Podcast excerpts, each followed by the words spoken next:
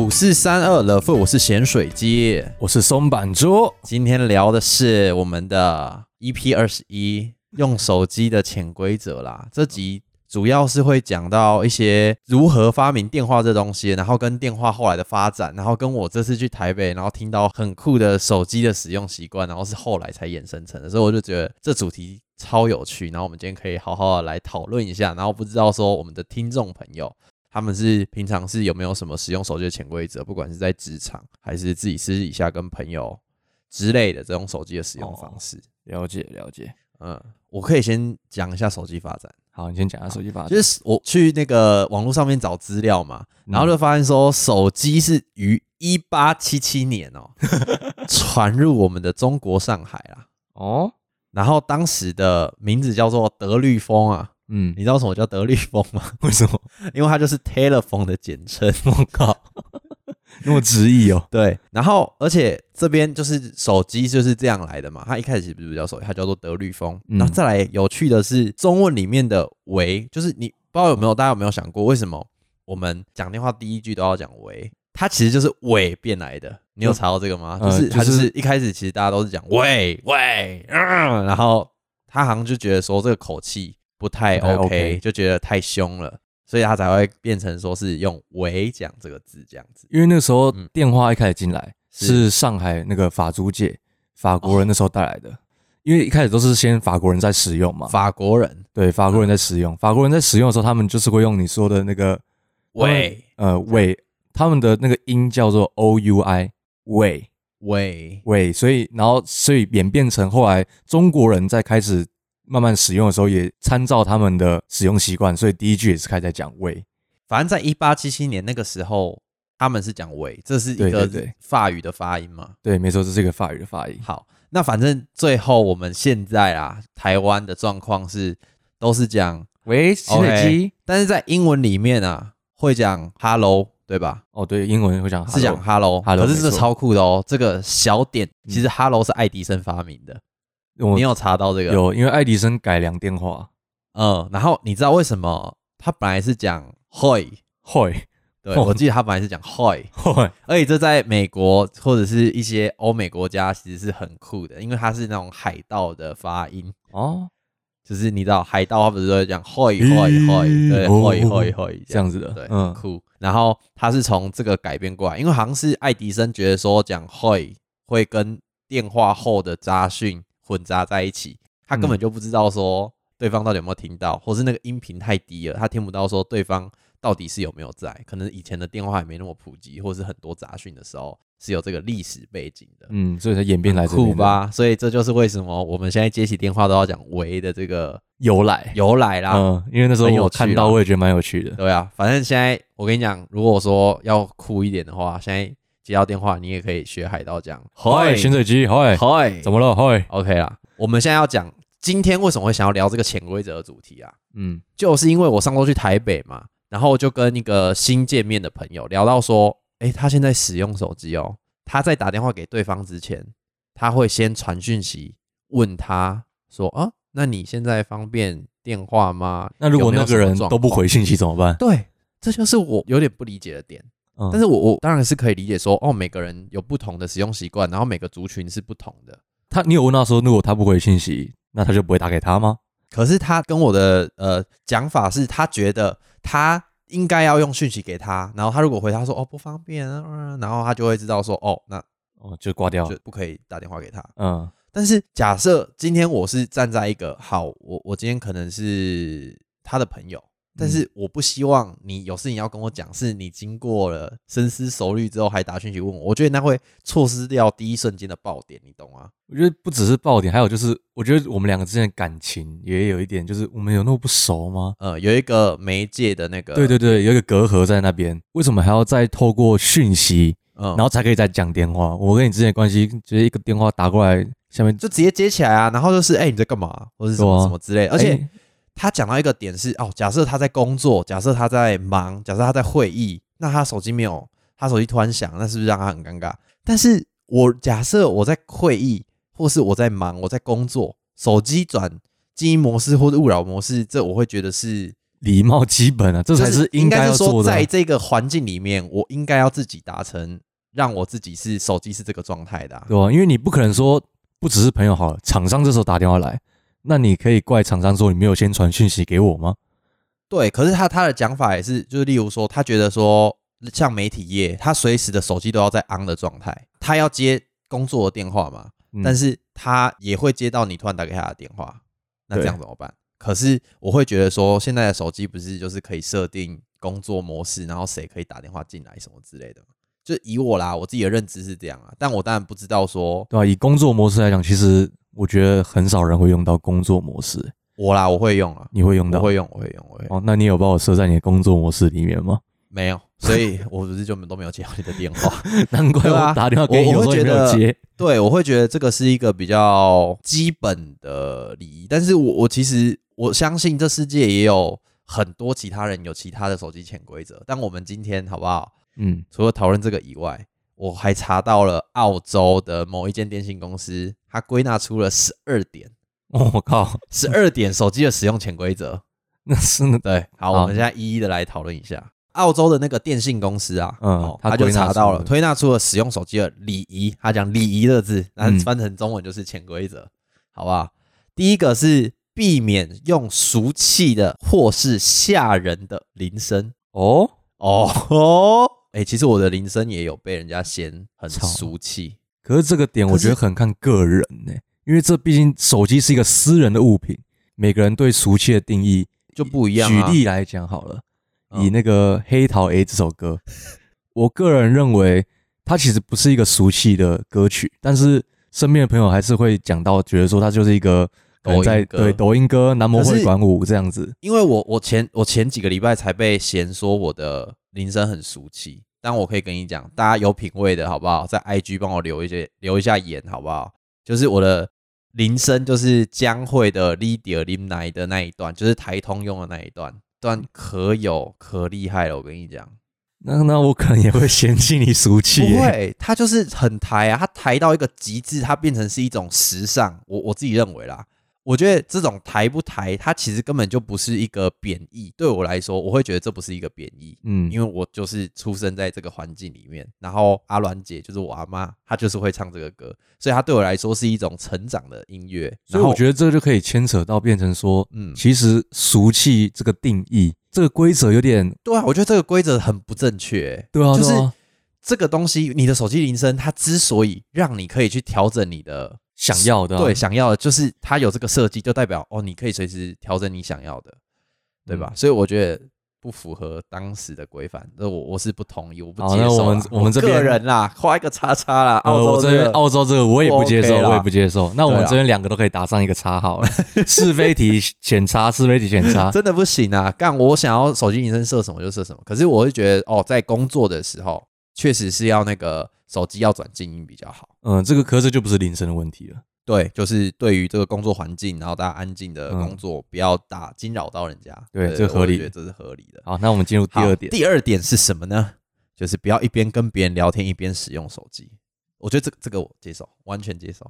哦，这个哦完了，相反的，OK，我很珍惜这个时刻。来，你表达一下你的论述。因为你看，假如说我现在跟你在，光靠我们现在在录 podcast 好了，可如果哦可是我这不一样啊。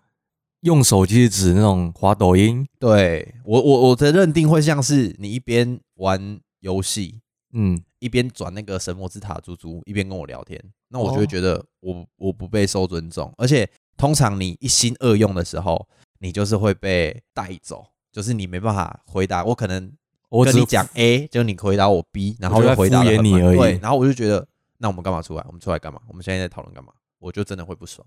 我觉得这是蛮不尊重人的。我是觉得这其实有一个界限，毕竟正式的时候，这当然是没话讲。我们在讨论正事的时候，还是会有一个尊重对方，互相在一直做讨论。但是如果我们是在做比较私事，或者是我们出去玩，或者是只是平常见面这样子，我还是会觉得用手机这件事情，可能只是当下我们我自己在做消遣，或者在消磨时间，边聊天边打屁，然后边玩手机这样子。可是我会觉得，我们今天都约出来了，那为什么你还要一直困在你的手机里面的世界？你会跟我出来，不就是为了要享受我们两个人出去的那个实际的体验吗？可我觉得这已经牵扯到就是被科技绑架这件事情了。哦，我觉得是，我觉得真的是。对，所以我身为被绑架的一个人，我没你算，有办法。我觉得你不算被绑架、欸，我觉得你还好。因为像你说，我有时候在家耍废，大部分就是基本上就是滑手机啊，所以我我自认为我是被科技绑架可是这又可以很深的人。聊到我们昨天讲的这个，就是我觉得你的那个生活体验要增广见闻，你还记得吗？对对对，就是我不要再一直待在家待。在手，对我觉得你不是手机的问题，我觉得你没有很严重的手机成瘾、欸、因为你看你正常出门，你也不会一直划手机哦，没有，我手机成瘾的点在于我这个人，我超喜欢看小说。哦所以我吃饭的时候，而且这个点是我朋友跟我讲的，他们发现我这个真的太严重了。我吃饭的时候我不会讲话，我一定就是拿着我的手机，然后在那边划小说、看影片。是确实有，是确实有嗯，只是你你可能没有发现，还是我讲的太爽了，然后其实我们在聊天，其实基本上都是我在讲，然后哦，说不定你在讲 A，然后我附和你 B，你以为 我们有在沟通这样子？嗯，所以你觉得你自己有被手机绑架？我觉得我被绑架很严重。回到这个点、啊，第二点嗯第二点了、一边跟别人聊天，一边划手机，那你倒不如就不要跟别人聊天，你就认真划手机。因为我觉得那个情况下很不尊重人诶、对我来说，我觉得这个是我的大忌，我这个人的大忌，哦，因为我觉得这是一种沉默的尊重。别人在讲话的时候，你安静的听，不要划手机。我会说这是一个沉默的尊重。当一个好的聆听者，就是不做其他事情，你专心的听别人讲话，对吧？我觉得这不管是对你的好朋友，或是对老板，或是对同事都一样。他在跟你认真讲事情的时候，不管是闲聊或者是讲认真的事情，你都应该要好好的听呢。因为我觉得现在的这种快节奏的智慧型手机，就很容易让大家很不专心，然后一心二用，然后到最后这个也没用好，那个也没用好，所以我就觉得干很解，你懂吗？我理性上我完全可以接受你讲的，嗯，但感性上其实以我认真真的完全只是专门在听你讲这件事情的时候，只有发生一种情况，就是我我们在聊，的时候不是，哦就是我们在聊感情问题，啊，为什么？感情问题才会有这种，就是说话和聆听的这个两个方面才会有一种紧密的连接，不然其实在做其他事情，就算是公司上的讨论，还是会有一定的分心，连工作上的讨论也会有一定的分心吗？一定会有啊。例如像你昨天打电话给我的时候，我们在讨论工作上的事情，是但是我还是一直去聆听我外个房门外的声音，会不会我爸妈闯进来？我觉得这个算是哦，你被外界的因素干扰了，不可控因素。哦，对我们我说的分心都是指外界的。哦，对对对。可是假设今天是你自己主动的掏出手机，我在跟你讲话，然后你在那边划划划，我看了我就会很痛苦。这我可以理解，我理解，像我。汉堡玩那个桌游也是啊，哦他在跟我解释的时候，如果我拿出手机这样划划划，他就会说：“好、啊，不要玩了，收一收。”他就是那种干，他明明就超在意，他对这种事情超在意的。大家不知道知不知道汉堡那个人格啦，他什么事情他都可以无所谓哦。你要不尊重他，你要跟他借东西，他什么都 OK。但是你只要他在讲解规则，或是他在认真跟你讨论事情的时候，你分心，不一定是手机哦，你分心，你就在那边跟别人聊天也好啦，什么的，你没有听他讲话，他就会假装没事这样。OK 啊，算了，不要讲，然后他就这样，那个脸就垮下来了这样你还记得吗？我们玩那个桌游的时候啊，他不是要解释那个规则吗？嗯，然后我就一直跟羊肉哥聊天，然后后来他整个脸垮下来，然后这边自己在那边收桌游，我就说好了好了好了，完了完了完了，一个不爽，一言不合就收起来。真的啊，对啊，反正我们第二点就差不多是这样了。嗯那我们第三点是什么？在会议中关起手机或关静音，这是澳洲的公司电信公司说的哦，所以代表这一套系统已经很久远了哦。这个部分，我觉得百分之百我也是一定接受啊。对啊，因为我觉得这也是一种对于人跟对于环境的尊我重。我觉得不只是下对上了，很多这种有一点像是，如果你在上司讲话的时候，你手机一个进来，上面对你的观感会好吗？你刚刚讲到一个点，不管是下对上或是上对下，对这个跟任何的辈分都无关。哦对，有点这样。除非除非今天哦，他他的电话进来，可是他是客户的电话，那没办法，就是讲一下，他必须出去讲，或是嗯他必须现场跟你讨论完继续讨论。我现在去工作的这个公司就很常发生这个状况，你约老板讨论，老板即刻了跑来跟你讨论，可是他如果突然接到客户的电话，他就是必须赶快出去讲。嗯对吧、那你们这边先中断，因为他回来还会再继续讨论的。对吧？客户没办法，对，这种就是无可避免的，但是关静音那些还是对，它会变成是震动。我是觉得这是一种互相的对人的互相尊重，那这两个我们都打上一个圈了。打上一个圈圈呐、嗯，那再来就是，嗯，不在密闭的空间讲电话，这你怎么想？我会觉得，对我会觉得，哎、我会觉得它是一个圈哦、你会觉得它是一个圈，嗯，可是它是一个我很常违反的圈，我很常在密闭空间讲，应该是密闭的空公共空间，例如说公车、捷运、火车、哦对高铁、客运，像因为像我常来回桃园和台南，是。我很讨厌有人在高铁上面讲电话，为什么？因为这种时候其实他们超 business 的啊，他 就是 business man，他就是要一直讲电话，不是因为这种情况发生的时候，他们很长很长哦，不会自我了解到他们自己讲话音量多大。哦，因为你就算真的是只是在小声稀疏稀疏疏，在一个安静的车厢里面，其实还是会被无限放大的。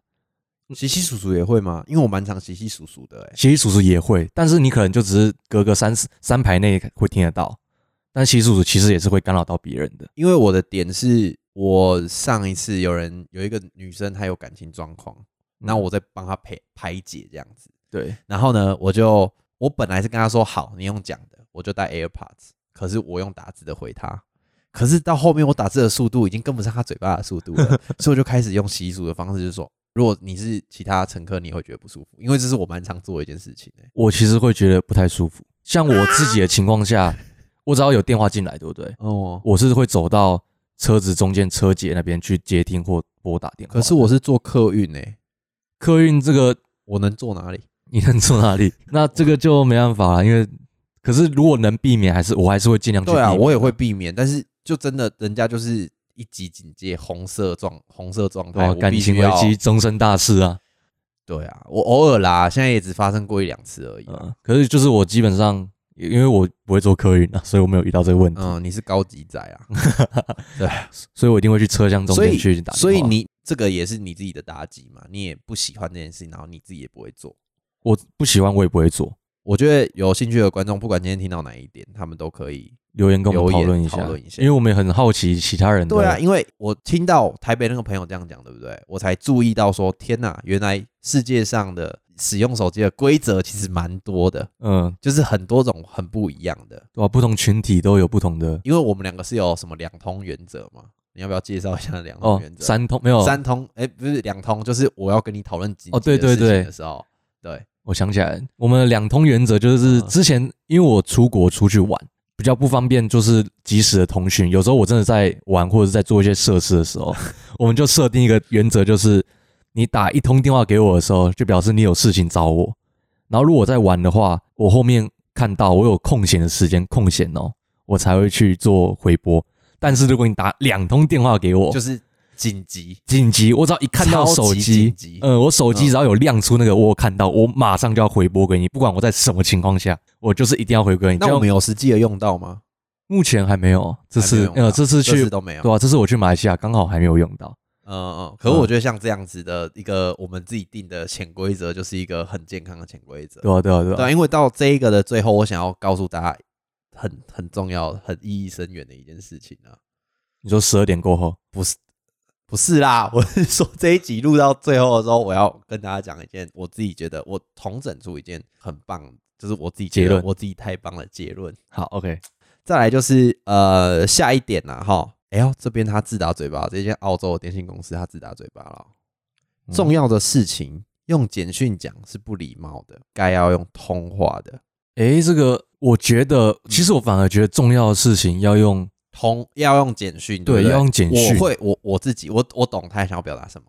很多事情呢，用讲话的，我们两个在对话讨论出比较有一个共识，因为你会知道对方的语气，然后对方的意思是什么。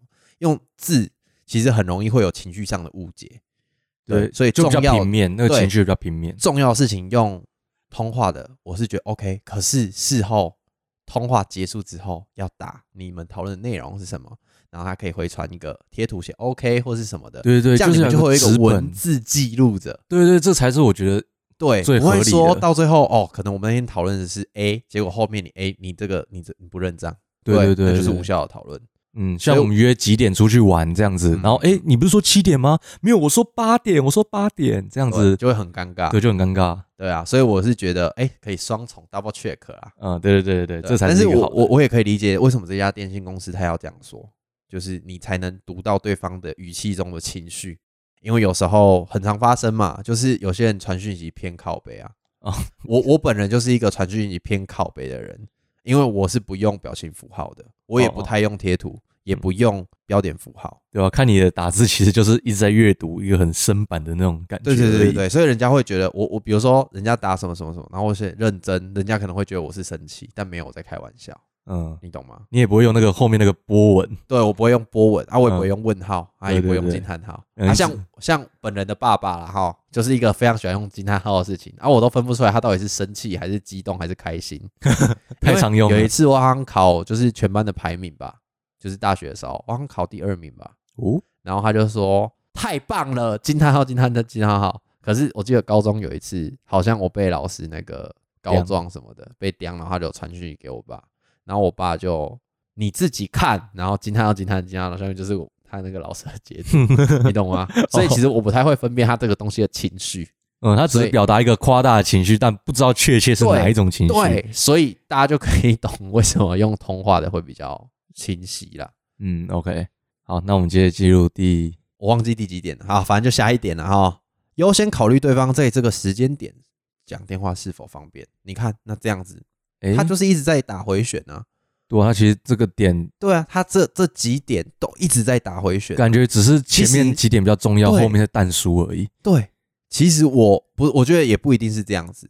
很多东西就是看那个人人这什么人人格、人地人人事实地物，人人事实地物啦。哎，对，到底是怎么样一个状况，然后应该要怎么做？因为假设好，你就知道你这个朋友现在在拍摄，那你还打电话给他，那你就是北兰。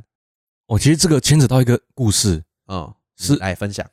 因为我之前和一位女性友人，嗯，我们约说要去逛眼镜行，因为我们俩刚好都要买眼镜，然后两副有优惠。但是妈的，妈的，我们时间到了哦、宇宙。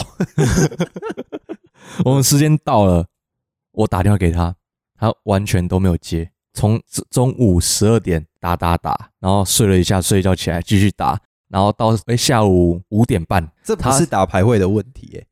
没有没有，然后他还终于接到电话 啊，，你们是约几点？我们就是约下午，对，哦我们就约下午。我想说，哦，两中午开始先确定时间嘛其实中午这个，我跟你讲，这个时间的这个段也是一个潜规则，你知道吗？中午十二点零一开始算下午吧，对，然后呢，到几点算是下午？五点、六点？我觉得是五点，因为之前假设是晚上八点，我也会说下午，因为我是十二点多睡，或者我一两点睡啊，那个时间段对我来说是哦，那，那偏个人了，对啊，所以我就觉得现在讲这个就是去讨论这些潜规则，就就是有关于到我后面的结论啊。嗯，然后我打了五点半了之后，他终于接到电话了，然后我们就是还是去看眼镜了，但是其实我看的很不爽，你知道吗？靠背我你会不爽，就是真的很很值得不爽。然后因为我会那么不爽的原因，是因为他开勿扰模式，然后再打传说对决，哦、可是他一直连续打都没有停吗？就是他我不管他有没有停啊，就是他勿扰模式都没有关掉啊，他等于是一直开着勿扰，所以我的讯息一直进不去。另外还有第二件事情是另外一个人了，我们约时间出去玩嘛，然后我们因为就是会路过他那边，所以我们先出发。结果到他那边之后打电话给他，他也不接，那为什么呢？因为勿扰模式开起来。Why？为什么你要把乌龙模式打开？我们已经约好要出去玩了，你闹钟就算有设，你也睡过头。我们最后是进去他的宿舍，然后跟他的宿管说：“诶，我们要找这个同学，然后我们有约出去玩，可不可以帮我们叫他起床？”所以他起床第一件事看到宿管叫起床说：“诶，你朋友找你，你要出去玩喽，太干了吧，很干啊你怎么会遇到这种事情啊？对吧？”所那、以你你们还跟他有联系吗？还会偶尔会联系啊，因为是毕竟是一群的朋友。太糟糕了，这种人我真的无法接受。哎，我觉得这个东西又跟手机很，我自己会认为没有关系。哎，就是衍生，我觉得算是一个是人格问题吧？就是你根本就不尊重对方的时间呢、我觉得是他根本没有把这件事情放在心上。因为假设是我，我隔天要出去玩，嗯我一定晚上睡前我会 check 我的铃声的呃大声程度是否是对的，然后有没有开到勿扰模式，然后会传讯息给明天要共行的好友，跟他说明天可不可以叫我一下几点？你那时候起来了吗？可不可以叫我？不啦不啦不啦不啦不啦。哦，我是我会确认的是，我是开到上午的闹钟还是下午的闹钟？对啊，这个就是你重视 你重视这件事情，嗯所以你才会做这个动作啊。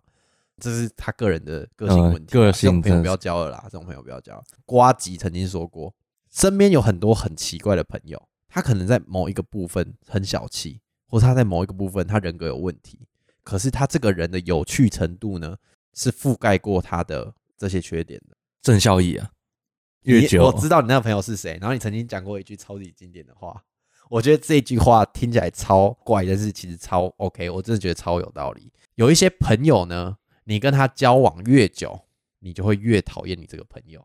你完全讲过这句话，而且我还记得是什么事情。哦，那时候刚好隐形眼镜事件嘛，哦对，就是然后加上他好像对你们发脾气，然后吵架在那边闹，哦，我想起来想起来对不对？这部分，对啊，有时候可是你虽然讲，可是你们现在还是朋友啊。是朋友没错啊。我自己也认为，只要你当到我的朋友，进入我的朋友圈的话，你只要不是有什么太大的问题，或是怎样，我其实不太会抛弃你。这是我个人对于朋友的定义。真的假的？干，那我我算是朋友这一块的渣男呢、我抛弃的超快的。我一觉得不太对劲，或是我没有得到相互的关系，嗯，我就会立马慢慢把那条朋友的那条线用那个瑞士刀，然后呢，那个线有没有这样慢慢这样磨，哦，慢慢开始磨磨磨，磨磨啊，磨到有一天他一定会这样丢，然后就断掉，那你就不是朋友了。我自己的想法啦，我们的时间就只有二十四个小时每一天，那我有那么多朋友，那我当然要选择有价值的啊，我当然要选择他是认真对待我，我也认真对待他，然后我们可以联络，然后我们互相分享事件。我不要那种你就知道他不有趣，然后对你也不是真心的。我想要把时间留给有意义的人。朋友对我来讲，过去跟他相处的记忆、回忆什么，都是会让我保留住这个朋友的原因。现在的作为，可你可以把记忆，你可以把记忆保留着，对，你可以保留住记忆啊，你照片不要删啊。但是你以后看到那张照片，你就可以很爽的跟你的现在很好的朋友，或是从以前到现在很好的朋友说，欸我之前有这个认识这个人，但他后来吼很乐色啦，对不对？看这也是一个很爽的事情啊。嗯，我还好，这个部分我还好。可是你看，你现在不就遇到一个问题，就是你不想要再交新的朋友，因为你觉得你朋友已经饱和了。可是这个对，这是我的问题。可是 嘿这是，可是这我真的承认这是问题，这是一个问题，因为其实这样子是对我的人生或者是我的心态上是一个很不好的事情。可是我觉得我可以理解啊，我上一天听你讲完，我就我就可以理解。但是我不是给你建议，就是你要把一些对你完全没有正帮助，尤其是这种会让你不爽的朋友，cancel 他不，爽，他让你不爽，他也不是为了要帮你，他对你的人格没有正成长。然后你跟他出去，你跟他相处，你也得不到快乐，那你干嘛？你干嘛因为这部分就是我自己单纯我还没有想开啊，我也不一定，我也不一定会往你说的那方面去做努力，我这是真的还没有想开的问题而已。我知道，我知道啊，只是我我自己啊，我自己想的很开啊，我就觉得啊，那就这样，很简单啊。好，OK，对吧？啊可是我是觉得我可以理解那个情况有点难，因为你们是一整群的，嗯，对，这样的话就很难断很难很断关系难这个因为那个瑞士刀磨要磨好几条线，不用啊，你不用干嘛全部断封了哦、就这种小团体有可能会有拉扯的问题啊。不会吧？你就是你也可以啊，我会觉得你会不会想的太过复杂？应该是说你拿的这把瑞士刀，你跟每个人的线应该都是独立独立的一条，对，所以你磨他的啊啊，OK，好，你们今天一整群出去，可是他也会来哦。欸可以懂吗？我觉得我觉得你你从朋友变成不是朋友，那个关系很很很酷哦。就是他会变成像是我本来跟这个人很好，嗯，然后我们会吵架，可是到后面你们不是朋友的时候，你们不会吵架了。然后他会觉得你很 nice，但是其实你已经但是其实你是对他已经没有我我你不想要照顾他，你不他已经不是你的社交圈的重要的人了。哦所以你才表现你的 nice 给他，人家他就觉得啊，你个性好好哦。你跟他说什么，你就说哦，OK 啊，OK 啊，OK 啊，OK 啊，OK 啊，OK 啊，对吧？可是假设只有是真的朋友，你才会给他真心的建议，是这样讲没错，对啊，因为朋友对我来讲真的是组成我这个人的一部分。嗯，透过跟我朋友对每个，人来讲，当然是我因为我透过跟他的相处，还有他反馈给我的行为，让我知道我自己这个人到底是长什么样子。所以，我就算他这个朋友变得已经没有那么好，他是跟你的关系变得没有那么好了吗？不是，就是他这个人没有变得没有进步，没有进步，或者他人格怎样，已经开始在变往坏的那方面发展了。但是对我来讲，他还是一个曾经有帮助过我，或者是曾经有跟我一起做过某些事情的一种回忆。那个回忆对我来讲是很重要的。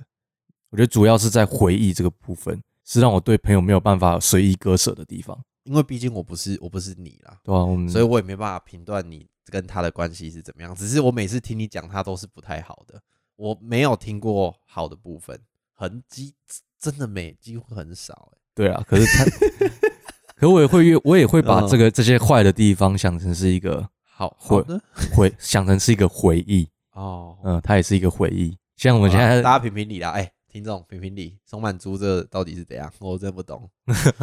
继续下一继续啦，手机啦，到底是怎么聊到这边的啦？手机潜规则啦，然后我们松满猪来分享他觉得的潜规则我觉得有一些很讨厌的行为是我自己不太喜欢的，是是属于你的潜规则，属于我的潜规则。那我等一下也要分享属于我的潜规则。好，OK。OK，那首先第一点，夺命连环扣，嗯，因为这个我有做过哎、对，所以那时候 干你娘嘞！是什么时候？我是什么事情对你夺命连环扣？很久以前了，只是你单纯找不到我，而且不是没有什么急事的时候，你就单纯一直在扣我，然后你先传讯息，哦，你还有先传讯息，在吗？在吗？在吗？哎，你在吗哎，很你死掉了哦，之后再打电话给我，打了好几通打不到，嗯，然后结果你还咋去找那个我学长，找去我学长之后，请他联系我身边的友人，有急事啦，有急事，那一次有急事，哦那一次算我有印象，那一次很急，那次很急，那一次那么急，哦，我记得可是那一次是排程来不及，不是要买卡那个问题吗？是买卡，我记得是要买那个卡，嗯，好像是，对啊，他，就是很急啊，哪你哪有到那么急？我们的两通电话原则，你已经超过不到几百通了、欸。差行六十啊，就是两通，你就是你没有遵守两通 两通电话原则的、欸，哦哦，有点算是我自己没有接对到，啊，怪我嘞。因为那个时候我手机而且你是在国外啊，还是你出去玩？不是那时候我在参加毕业的那个哦，排球的。哦送旧毕业送旧，哦，好，所以没关系，你回到重点，那嗯个，夺命连环扣对夺。命连环扣。我为什么会讨厌，一直很讨厌这个原因，跟我小时候有关。从国中吧，国中的时候就是开始会自己骑脚踏车上学了。是不是爸妈接送，所以我会开始骑脚踏车，放学之后跟同学去 Seven，然后开始在那边打手游。我爸或我妈哦，他们两个一下课十分钟我没有到家，他们一定会开始狂抠我，狂抠猛抠。可是就担心吧，我觉得可是这个担心有点变成另外一种负担了，我觉得。然后再来看狂抠猛抠，我只要不接到电话，或者是我可能正好在骑车，每一分钟打一通，每一分钟打一打到我一分钟，真的是一分钟。哎、我没有在你爸妈的时间其实蛮贵的、欸，一分钟打一通的话，可能有个一天可能有个一千二哦，OK，可是他就是这就是真的很夸张啊。嗯所以搞得我很烦，你知道吗？而且重点是最麻烦的事情是我爸妈的两个资讯不对等。资讯不对等的意思是指哦说，他们是分开的框扣，对他们是分开来的，嗯他们不会有，他们有点像玩太古达人的两个鼓棒啊，对对对对对咚隆咚咚咚咚咚，嗯，你两然后一直在敲我这个鼓这样子，嗯，所以让我觉得很烦。到最后我严重到就是我封锁他们，我直接手机的电话拨放封锁掉，就是只有我可以找他们，他们不能找我。是真的到后期的时候，他们一直问我为什么打你电话你都不会接，怎样怎样的，我才就是跟他们讲说，因为你们真的太让我反感了。然后呢，他们有怎么讲？他们就是说，哦哥哥我们哥哥，我们就是担心你啊。可我就说，我就是从家里回来的这个路上就这一条，我们骑我们我们之前慈济从我到我家只要骑车五分钟就到了，你为什么要一直这样子对我紧迫盯人？对不对？真的全场压迫呢。然后嘞，然后他们才有稍微改变，但是因为资讯不对等的关系，他们其实还是很长，两边偶尔扣偶尔扣这样，可能变成十分钟一通，十分钟一通。然后我就会打电话说：“哎、我在干嘛？我在干嘛？我还我还 seven 买东西吃，只是稍微好转而已。”所以演变成我到现在还是很讨厌这个行为，哦，这是我讨厌夺命连环扣的地方。夺命连环扣。对，夺命连环扣，因为我不会让让人家有夺命连环扣的机会，我是一个热爱听电话的人。就是你如果真的是很紧急的事情，你扣个两三通之后，对不对？打字我觉得才不会让我有心里这种那么压力的负担。你打字给我讲什么很紧急的事情，或者是你打字说急事回电，哦，我现在会这样啊，对啊，你现在会这样子啊，不是一直一味的用，就是我说急事看到回，对，不是一味的一直用电话去给我施压。可是因为我我自己啦，我会认为说，哎、你电话在那边这样，噔噔噔，然后跟即时回电这样叮的这个差别还是有一点不太一样，你懂吗？就是你那嗯嗯嗯的那个比较急迫、啊，就感觉你就很你好像不接会死，你懂吗？对我来说，那个吸引力，手机那边狂震动，我那个吸引力对我来说是很强。然后我刚不是有提到说我不怕夺命连环 call，是因为我不会让这件事情发生。我今天就算在公司，我在上班，我嗯看到我手机真的响了，我会立刻接起来跟他说我在上班。但是像露露，大不知道大家还记不记得那个我们的最强保险员露露啦嗯，，国小国小疯子，他他就是真的疯子啊，他最常莫名其妙没什么事。夺命连环扣我，但是他的夺命连环扣会是隔个五分钟、隔个十分钟会来一通，什么，嗯。然后他就是可能要问个什么，哎、礼拜五要不要这样子，哦，找你出去对，的，找我出去玩，然后我就跟他说，哎、等我，我我等下中午再打给你，我现在在上班。他说，哦，好，拜拜拜拜拜拜拜拜拜拜，这样我就觉得，哦，那那是舒服的啊，哦，那是舒服的，对啊，所以夺命连环扣对我来说，piece of 没有 cake，杀伤力，没有杀伤力。哦哦，，那对我来讲暴击一百，那是跟你暴击一百趴嗯这是生长背景的关系啊。下一点，好，下一点，其实这个这一点有点，我虽然讨厌他，但是我可以接受，我可以理解。我在睡觉的时候打电话给我，好，我松满珠这个人，你很在意这个，对我松满珠这个人，其实睡眠时间超不固定的，没错，我们昨天才大聊特聊大聊特聊这个问题。对，因为对我来说，我会觉得以现在我们这个德富的状态，它应该是一个持续要进步的状态。然后我每天都一直在想说，哎、我们要怎么优化？我们要怎么把我们的怎么让大家的口才变好？怎么让我提升我自己？怎么让我们有更多的题材可以讲，然后讲得更深入？但我会觉得说，哎、松满珠感觉可以再往前。可是为什么他没办法再继续往前？我是觉得是因为他的生活不够嗯，生活作精息，对对，不够精彩。那你看他的作息，你现在的作息是整个跟正常人有点颠倒嘛？就是可以这样讲，白天睡，然后晚上晚上活动，活动。可是嗯这样会变成说，很多白天的东西你都参与不到了。毕竟白天才是大家做活动的时间嘛，对生活，对，就是你可以去看一些，比如说公园，然后看大家在干嘛；去一些很酷的咖啡厅，看大家在干嘛。你现在的这个状况，你可能要去吃拉泥面都有点问题了。有一点点，对啊，因为你可能晚上排不进去啊，中午你又在睡觉。嗯对啊，所以我就觉得，哎、这样就可惜掉了。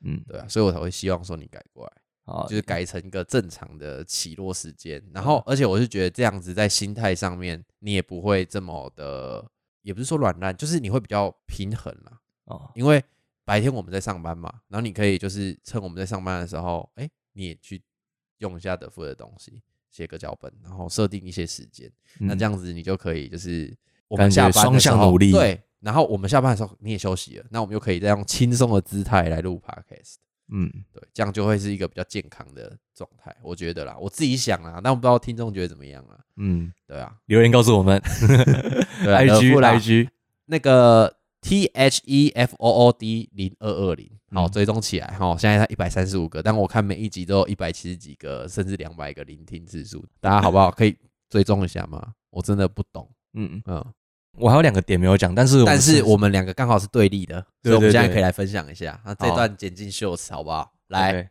手机密码，我自己很讨厌别人在那边试着破解我的手机密码，不管是从我的手机荧幕上面去看我的指纹的反光，或者是去猜看你手机移手移动的幅度，对什么的，我都超级无敌讨厌。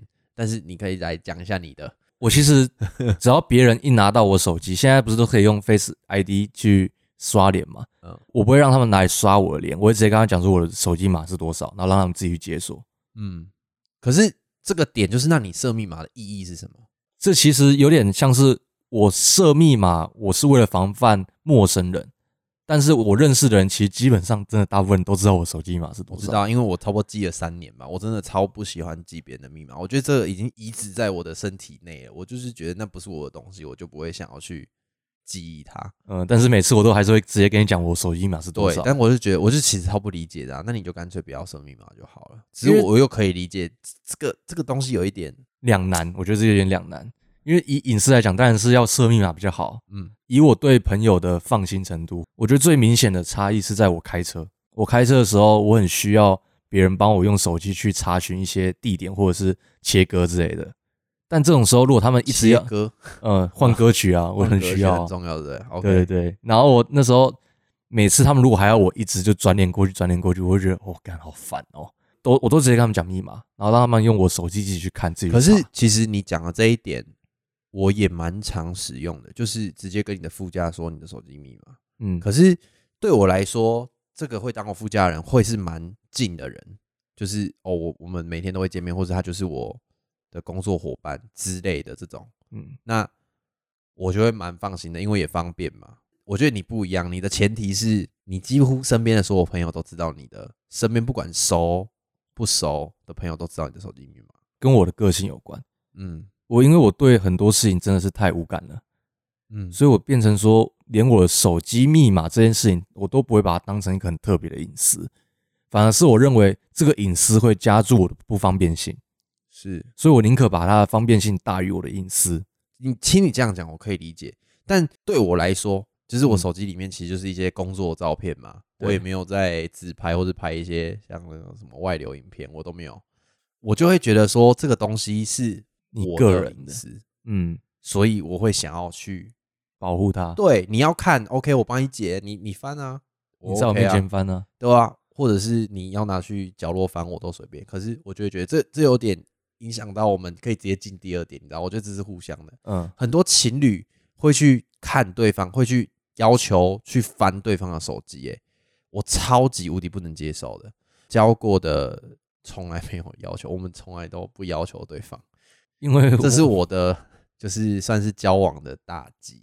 嗯，因为我个人还没有交女朋友，可是那你觉得嘞？我但我自己，我未来的话，我真的假如说有幸有缘的话，嗯一定你有你可以活蛮久，你知道吗？好一定一定有，嗯，好，我不会让他看我的手机，我不会让他知道我的密，我不会让他知道 这样他他的地位很不是不是，我不会我不会让他就是可以一直肆无忌惮的去翻我的手机，但我还是会让他知道我的密码。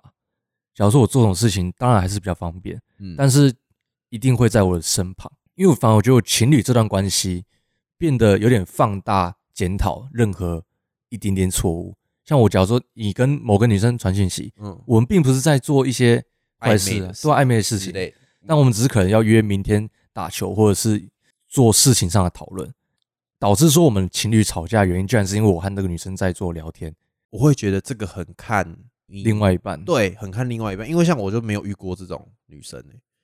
应该是说哦，我的我有一个机制，我只要发现这个人会这样，我就立马 stop，stop，我我没办法接受这样的人，因为我觉得两个人要交往是尊重，然后嗯。是你们很看重对方，很相信对方，信任信任、哦信任对你很信任对方，所以你不应该因为怀疑他去看手机，或是你要求要翻他的手机，这样确保是安全的。不会，如果我今天真的要隐藏，我绝对可以做到让你抓不到，抓不，到。绝对不是只有手机这个媒介，，对啊，对啊，现在约炮都可以用虾皮了。嗯，对不对？我就觉得超，我是真的超无解欸。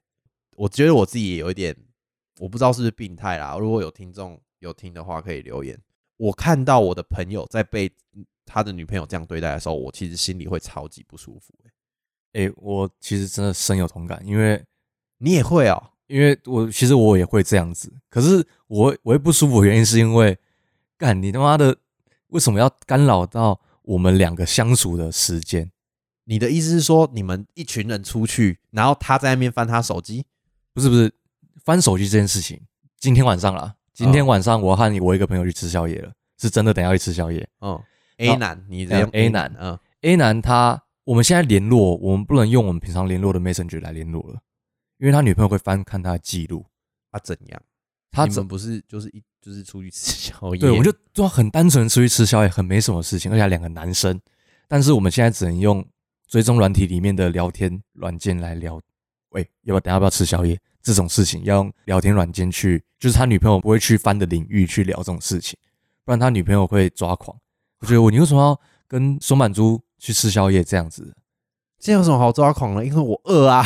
对啊，这个 这我也是很不能理解，所以我才会觉得女生对男生如果有有这种那个牵制的行为，我会觉得很反感、很讨厌，这就是我讨厌的原因呢、我我没办法，这种我就教不下去，我真的完全教不下去。我觉得这个就跟个人选择了，这有点偏个人选择问然后题了。这一点又可以牵到我不能接受的第三点，就是追踪软体。嗯我我 Zenly 户这种，对，而且尤其是我不知道哎、现在的就是年轻的小朋友吗？我可以讲他们是小朋友吗？就是年轻，比我们年轻，哦，比我们年轻的人，他们很流行用 Zenly 加超级多人，我不知道现在是不是还叫人，就是好像不是 Zenly 了，嗯反正就是 Zenly 没了追追踪软体，加超级多五六百人，因为它好像是可以解锁很多不同的 skin 嘛，嗯，然后他就是为了去集那个 skin，或是去拿那个 bump，然后他就会去加超级多不认识的人。可是我自己想起来，我觉得超恐怖、超恶心的，因为你跟他甚至只见过一次面，甚至没见过面的人，都可以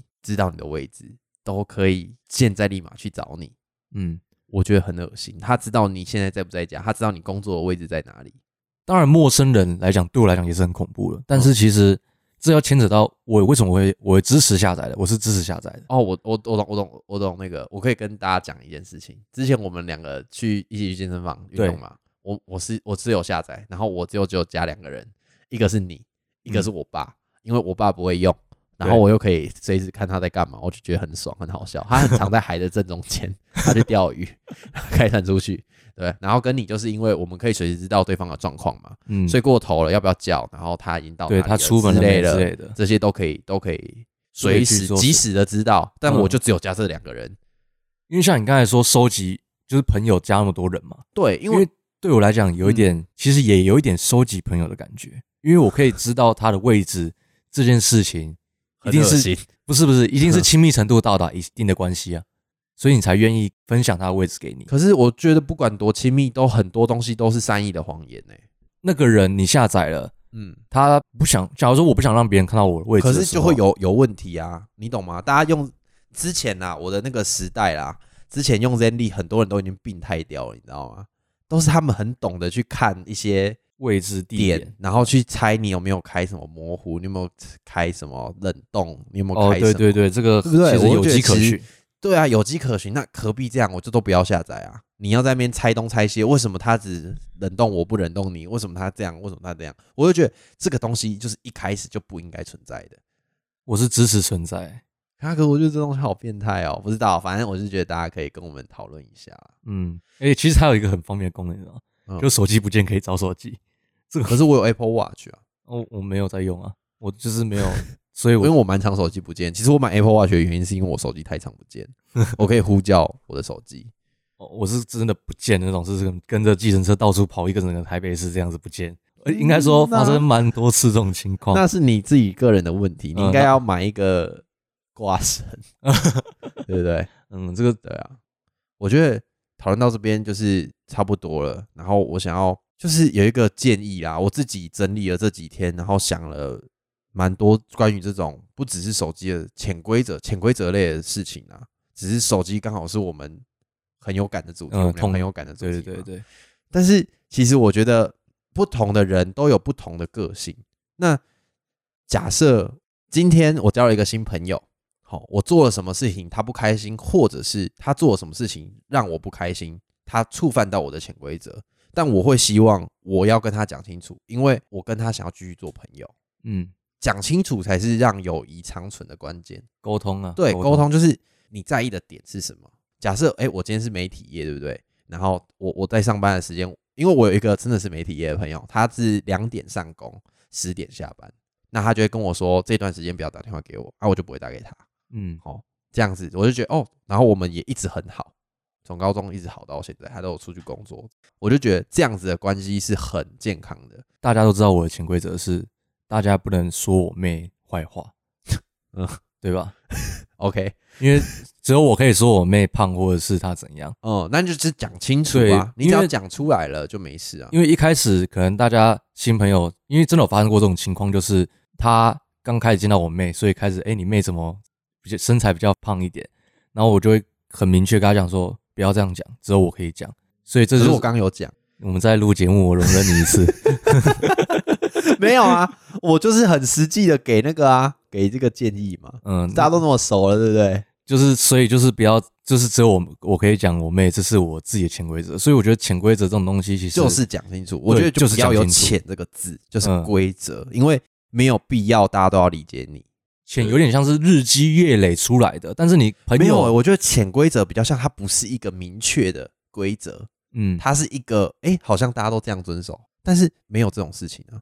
有点病态了。对啊，我觉得有点病掉就像是我们刚刚讨论到情侣翻手机，很多情侣都会这样做，它好像变成一个一定要你他觉得哦，我跟你交往，我就是可以翻你手机，这就变成一个潜规则。但是我会讲清楚，我很讨厌这件事情。如果嗯你要这样，我们不要交往。我只是觉得人跟人相处之前，应该不要有这种潜规则啊，就是把事情讲清楚，就会健康很多。题外话啦，我今天去上班就感觉到，哎、很明显的，我觉得他们就处理的很好。规则就是规则，嗯哎、应该是说我之前的在学校的形态没有让我有午休的习惯，或没有让我有正确的上班时间跟下班时间的习惯。嗯，就是所有事情都责任制。但我现在待的这间公司也是责任制，可是它会变成说，我要如何培养，把我的能力培养好，是我在上班时间的这八个小时把事情全部做完，我正常时间下班，这是一个正常的上班的规则吧？哦，所以就是对该下班就下班。没错。然后我之前会为了想要把东西赶快弄出来给别人，然后中午不休息。可是我的同事就是我的上司，他就有一天他很认真的跟我讲说，他希望我中午要休息，因为公司不会多付给你钱，嗯那你为什么中午不休息？然后他也很认真的跟我说，正常的处理工作的时间就是从早上八点半到中午十二点，然后中午十二点要休息一个小时半到一点半，然后再就是从一点半再处理到五点半，这是一个正常的上班流程。这个我觉得应该用额外的时间去处理你工作上的事情，这样你不会进步，你只是越来越耗自己的时间，你是用时间去累积自己的能力，但这样其实是不不健康的。我觉得哦，他把这个规则就讲得很漂亮。可我觉得有点不像是潜规则的感觉。他对啊，这不是潜规则啊，这应该要是一个潜规则，对，但是他把它很明确的用规则的方式跟我讲了。嗯，然后我就理。解了，对不对？所以我现在就会强迫，就不是强迫啦，就是让我自己有一个休息的习惯，对啊。而且这样子我，我觉得他也会默默的不不让这个恶习变成一个潜规则。嗯，假设以后可能我升职，或是带新做，做比较久了，嗯，那新的人进来，他看到我都不休息，他会不会觉得说，哎、这是一个潜规则？对对对，对他就是防止这个东西恶化，恶化下去，旋转下去，病态下去。对，所以我就觉得哦，最近对这个东西真的很有感，你知道吗？嗯规则就是规则，没错，什么潜没有什么潜规则啊。我觉我觉得有有潜规则，可是我不喜欢潜规则。啊我希望大家都用一种比较健康的心态去看待这些东西。对啊，哎这就是我今天的整理啦。那我们今天的台语小台语小教室要讲什么？我分享这一句啦。我们直接这个台语小教室直接贯穿我们的整集节目啦。好，直接跟最一开始我在台北遇到的事情有关。如果你不喜欢在没有准备的情况下接到电话，要让大家知道，喜欢就是尬意，尬意。尬意，准备都是尊逼，尊逼，OK，然后情况就是惊醒，精品，然后要让大家知道就是吼大概怎样，让就是吼，所以我们直接把整句念一遍哦。那是你无介意伫咧无准备的情形接到电话，爱吼大概怎样？嗯，OK，就是说你不想要在你都还没有准备好的情况下，就突然接到一通电话，你需要人家事前的告知的话，那你就直接跟你这个朋友说，哎、下次你不要这么突然打电话给我。你就可以讲这句台语。对对，对对对对对，你就可以讲这句台语，或者是你可以把里面的单词学起来，然后大家这样互相应用，好不好？尬意你之类的。对啊，我介意你啦，嗯我不介意你啦，嗯这都可以讲啊。这句台语教给大家。The f o o 我是咸水鸡，拜拜。The f o o 我是松板猪，see you next week。